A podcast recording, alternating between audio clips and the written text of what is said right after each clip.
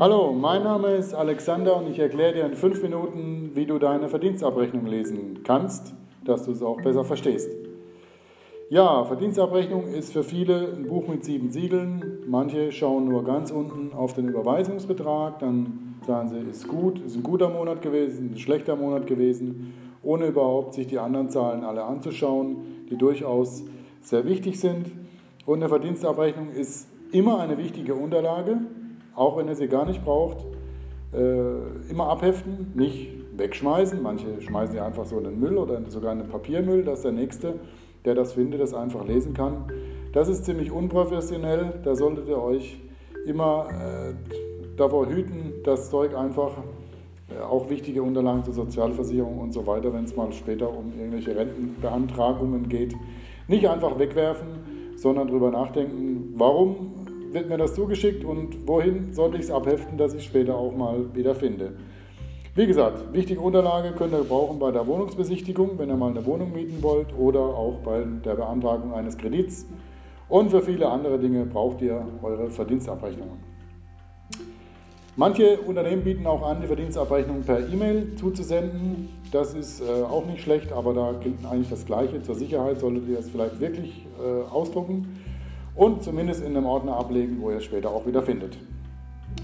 Ja, Verdienstabrechnung gibt es immer einen oberen Teil, das sieht manchmal ganz kompliziert aus, hat viele Kästchen, viele ganz kleine Kästchen mit wenigen Zahlen drin, zum Beispiel Urlaubsanspruch, da steht manchmal dann 30 drin, genommen 5 oder so.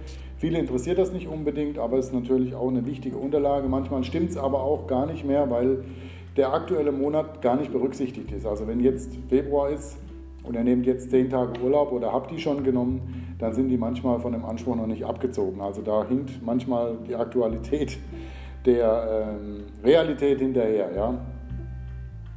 Gut, im oberen Teil äh, stehen äh, auch viele Informationen, zum Beispiel zur Steuerklasse oder um welchen Monat es sich überhaupt handelt. Wenn jetzt draufsteht 0119, dann geht es natürlich um den Januar oder wenn man zu einem späteren Zeitpunkt sind 0519, ihr kriegt das aber erst in 819 zugesendet, dann handelt sich das um Nachberechnungen für den Mai. Also da müsst ihr immer oben auch schauen, bevor ihr eure Bearbeiter anruft und ganz hektisch macht und dann stellt sich am Schluss raus, dass ihr einfach nur den falschen Zettel euch angeschaut habt. Immer alle Zettel auch anschauen, ja? ganz wichtig.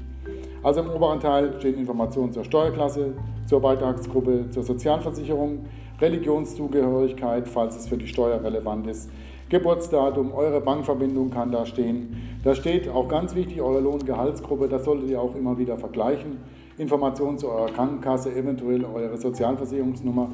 Also ganz viele äh, Nummern und Zahlen, die man auch bei anderen äh, Behörden äh, zur Beantragung oder äh, für andere Zwecke gebrauchen kann. Also nicht einfach nur äh, abtun, sondern einmal richtig lesen, damit ihr auch wisst, was da steht. Ja, dann haben wir ganz oben den wichtigen Teil, den Bruttoteil genannt. Hier steht euer Bruttogehalt, nicht zu verwechseln mit dem Nettogehalt. Da stehen auch Zulagen, sind natürlich auch alle brutto. Da steht eventuell was zu vermögenswirksamen Leistungen, die ihr vom Arbeitgeber erhaltet. Geldwerte, Vorteile, zum Beispiel, wenn ihr einen Dienstwagen habt oder ein Dienstfahrrad oder eine Fahrkarte gesponsert bekommt. Das könnt ihr alles im Bruttoteil Erwähnung finden. Äh, eine Betriebsrente, die ihr habt, ist da vielleicht äh, hinterlegt. Und dementsprechend gibt es dann im Brutto, zum Abschluss des Bruttoteils auch äh, einen Bereich, der irgendwie Summe Brutto heißt. Das kann sich dann nochmal separat unterteilen in das sozialversicherungspflichtige Brutto, das für die Sozialversicherung, sprich für eure Rente oder für die Krankenversicherung relevant ist, das steuerpflichtige Brutto. Ja, und dann haben wir einen Bereich, der sich direkt meistens daran anschließt, da stehen dann äh, Lohnsteuerabzüge. Das ist einmal Lohnsteuer, dann kann es der Solidaritätszuschlag sein und die Kirchensteuer, wenn ihr in der Kirche seid. Dann folgen weitere Abzüge für die Sozialversicherung, Krankenversicherung, Renten, Arbeitslosen, Pflegeversicherung. Das kann je nachdem, was für ein Dienstverhältnis man hat, ob man zum Beispiel auch Beamter ist, dann ein bisschen abweichen oder wenn man nur einen Minijob hat, dann hat man vielleicht nicht alle Positionen hier aufgeführt. Und letzten Endes führt das in einen Nettolohn führt zu einem Nettolohn, der natürlich schon mal deutlich geringer ist als das, was ihr äh, brutto verdient. Und dann gibt es meistens noch ein gesetzliches Netto, das, ihr, das aber mit dem richtigen Nettobetrag oft nichts zu tun hat, weil es von einem anderen äh, Betrag äh, ausgerechnet wird. Es ist vom Gesetzgeber verlangt, dass das auf der Abrechnung steht. Äh, betrifft aber, sage ich mal, vielleicht kann man sich so herleiten, eher den Optimalfall. Also wenn ihr keine Betriebsrente hättet und so weiter. Also es hat mit der Realität meistens nichts zu tun. Es ist einfach nur eine Messgröße, die dann wieder an die Behörden weiter gemeldet wird.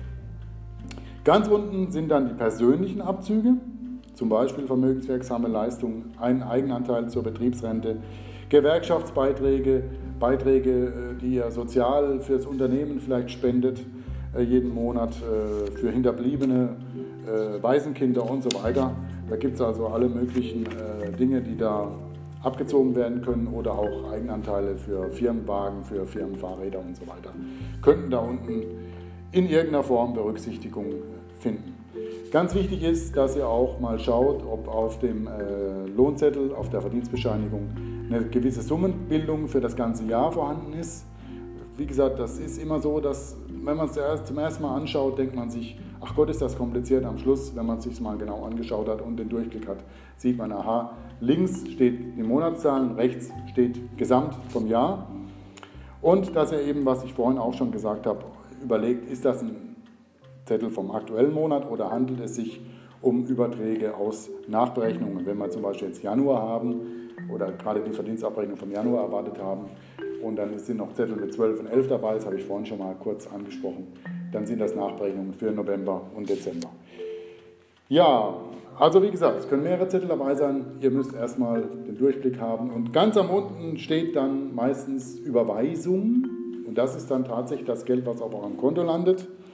Aber, das muss man ja auch sagen, da ist immer die Gefahr, dass manche das als Ganzes sehen, ausgeben. Ja, da müsst ihr auch immer dran denken in eurer Lebensplanung. Ihr könnt meistens nicht alles ausgeben. Ihr habt laufende Kosten wie Miete, Strom, Gas, Wasser und so weiter. Beiträge zu äh, irgendwelchen Verbänden, eine Handyrechnung und so weiter. Und äh, dementsprechend könnt ihr nicht immer alles ausgeben, was unten als Überweisung überwiesen wird. Ja, ich bedanke mich bei euch für die Aufmerksamkeit und hoffe, dass wir uns bald mal wieder hören. Macht's gut und ciao. you